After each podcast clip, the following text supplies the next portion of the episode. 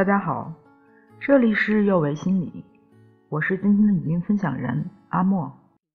今天我们来聊一聊一部正在热播的电视剧《不完美的他》。最近有部电视剧《不完美的他》正在网上热播。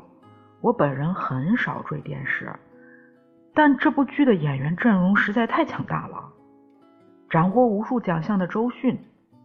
童年女神赵雅芝，知名演员惠英红，还有曾经因为在电影《胜者为王》里演父亲而被我一直关注的老戏骨金世杰老师。对于迷妹来说，这根本就是神仙搭配。不说剧情，光奔着这个演员表，我就去看了。周迅扮演的主角林旭之。幼年被遗弃，成年后总在寻找生母。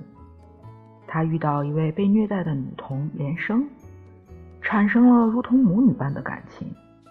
于是，冒着犯罪的危险，决定带孩子离开原来的家庭，自己做连生的妈妈。这部电视剧题材涉及到了家暴、儿童虐待、女性犯罪等，剧情更是一波多折。牵扯人物众多，当然硬伤也是有的。作为一名带着偶像滤镜看了十二集的观众，我还是想聊一聊。在剧中，林旭之被事业有成的女强人养母照顾，成年后自己也有事业、朋友，但在他的内心，年少时被遗弃这件事。却是一个巨大的阴影，始终摆脱不了。影片一开始，周迅那中性且有质感的声音就问出了句灵魂拷问：“我是谁？”在他的脑海里，有面容模糊伸向他的母亲的手，有一场想起就浑身发抖的火灾，有一杯含着酒精的饮料。太多破碎的记忆，不停的在提醒他：你是不完整的，你是被抛弃的。稍有点心理学常识的人都知道，林旭之受到的是心理创伤，与童年生活的经验有关，俗称童年创伤。他如同入魔般的寻找生母，辗转各地，费尽心思找多年前的线索。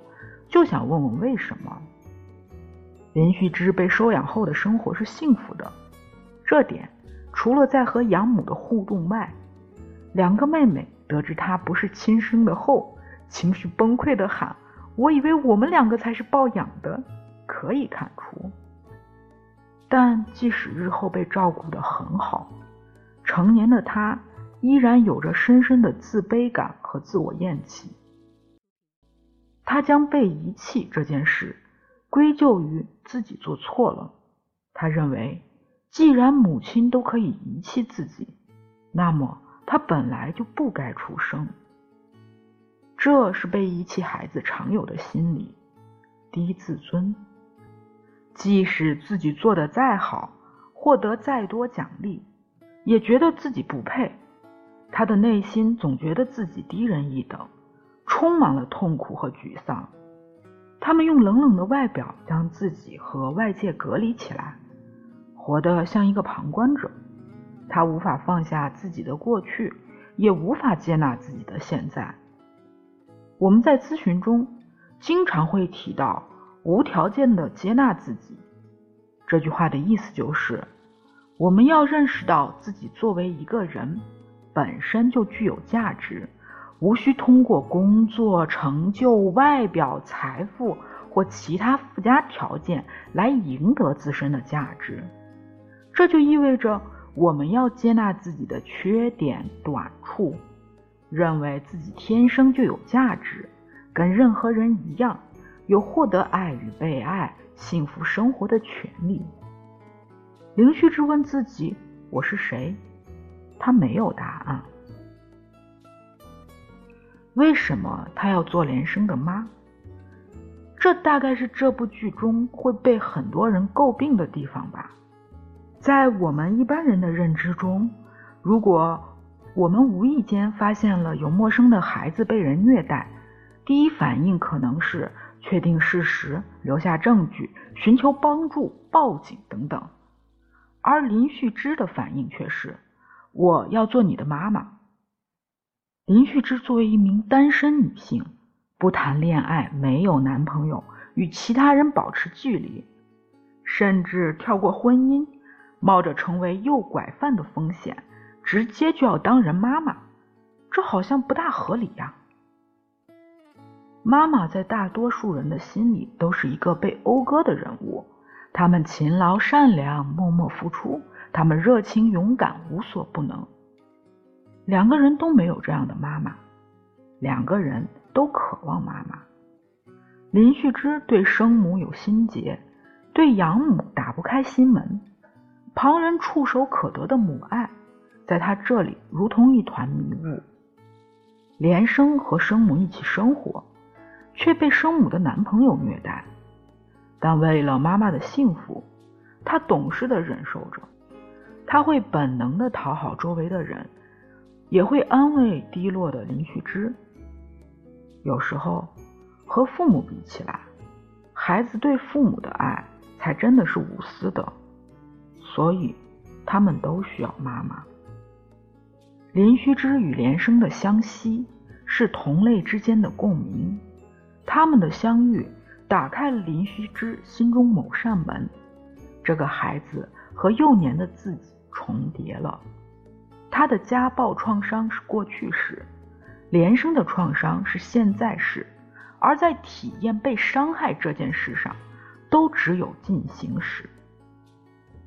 一位年近六十的大姐，当她回忆起小时候在公车上被人猥亵，身边的妈妈却上来给了她两耳光，说她穿衣轻薄下贱时，哭得像个孩子。留在心理上的有些痛，有些伤，如果不加以处理，一旦想起，就会一遍一遍割肉剔骨，将人打回原形。林旭之不选择报警或求助，因为他的经历令他无法相信别人。剧中有一个情节，养母抱怨他三十多年了。都没和自己撒过娇，轻轻的拥抱林旭之，这是一个亲人间非常正常的拥抱。但林旭之整个身体是萎缩的，他的手不自觉的握拳，脸上表现出了一种无措和迷茫。那一刻，她完全不像是三十多岁的独立女性。周迅的细节处理的非常到位，令这个角色真的活了起来。缺乏安全感的林希之明明爱着养母，却无法打开心扉和她接触，他无法融入一段亲密关系中，甚至和亲人都保持着疏离。他不像是一个完整的人，而像是缺了一块的拼图。连生拼上了他缺的那一块。妹妹问林旭之：“当母亲是什么感觉？”他说。碰到什么事就解决什么事，摸着石头过河，靠自己。是的，靠自己。在林旭之的心理世界中，只有自己，只能靠自己。他保护连生，远离伤害和黑暗，告诉他不用去讨好别人，好好生活。连生的到来使他有了责任感。照顾孩子的过程中，有了成就感；而在与连生的互动中，他也在补那一刻，如何当一个孩子。连生睡前会拉着他，请他不要走，转身他就学会了躺在沙发上，对自己的养母说，在他睡前不要离开。这是他第一次撒娇，他要做连生的妈妈。我们可以给他很多理由和借口，可是不是有这样一种可能，在做母亲的过程中，他在找当年母亲遗弃自己的原因，也在照顾当年的自己。母亲为什么遗弃自己，是他的创伤，也是他的执念。他在用养连生的方式去打破这个魔咒，寻找答案，寻找救赎。完美的母亲是什么样的？连生没见过，林徐之不清楚。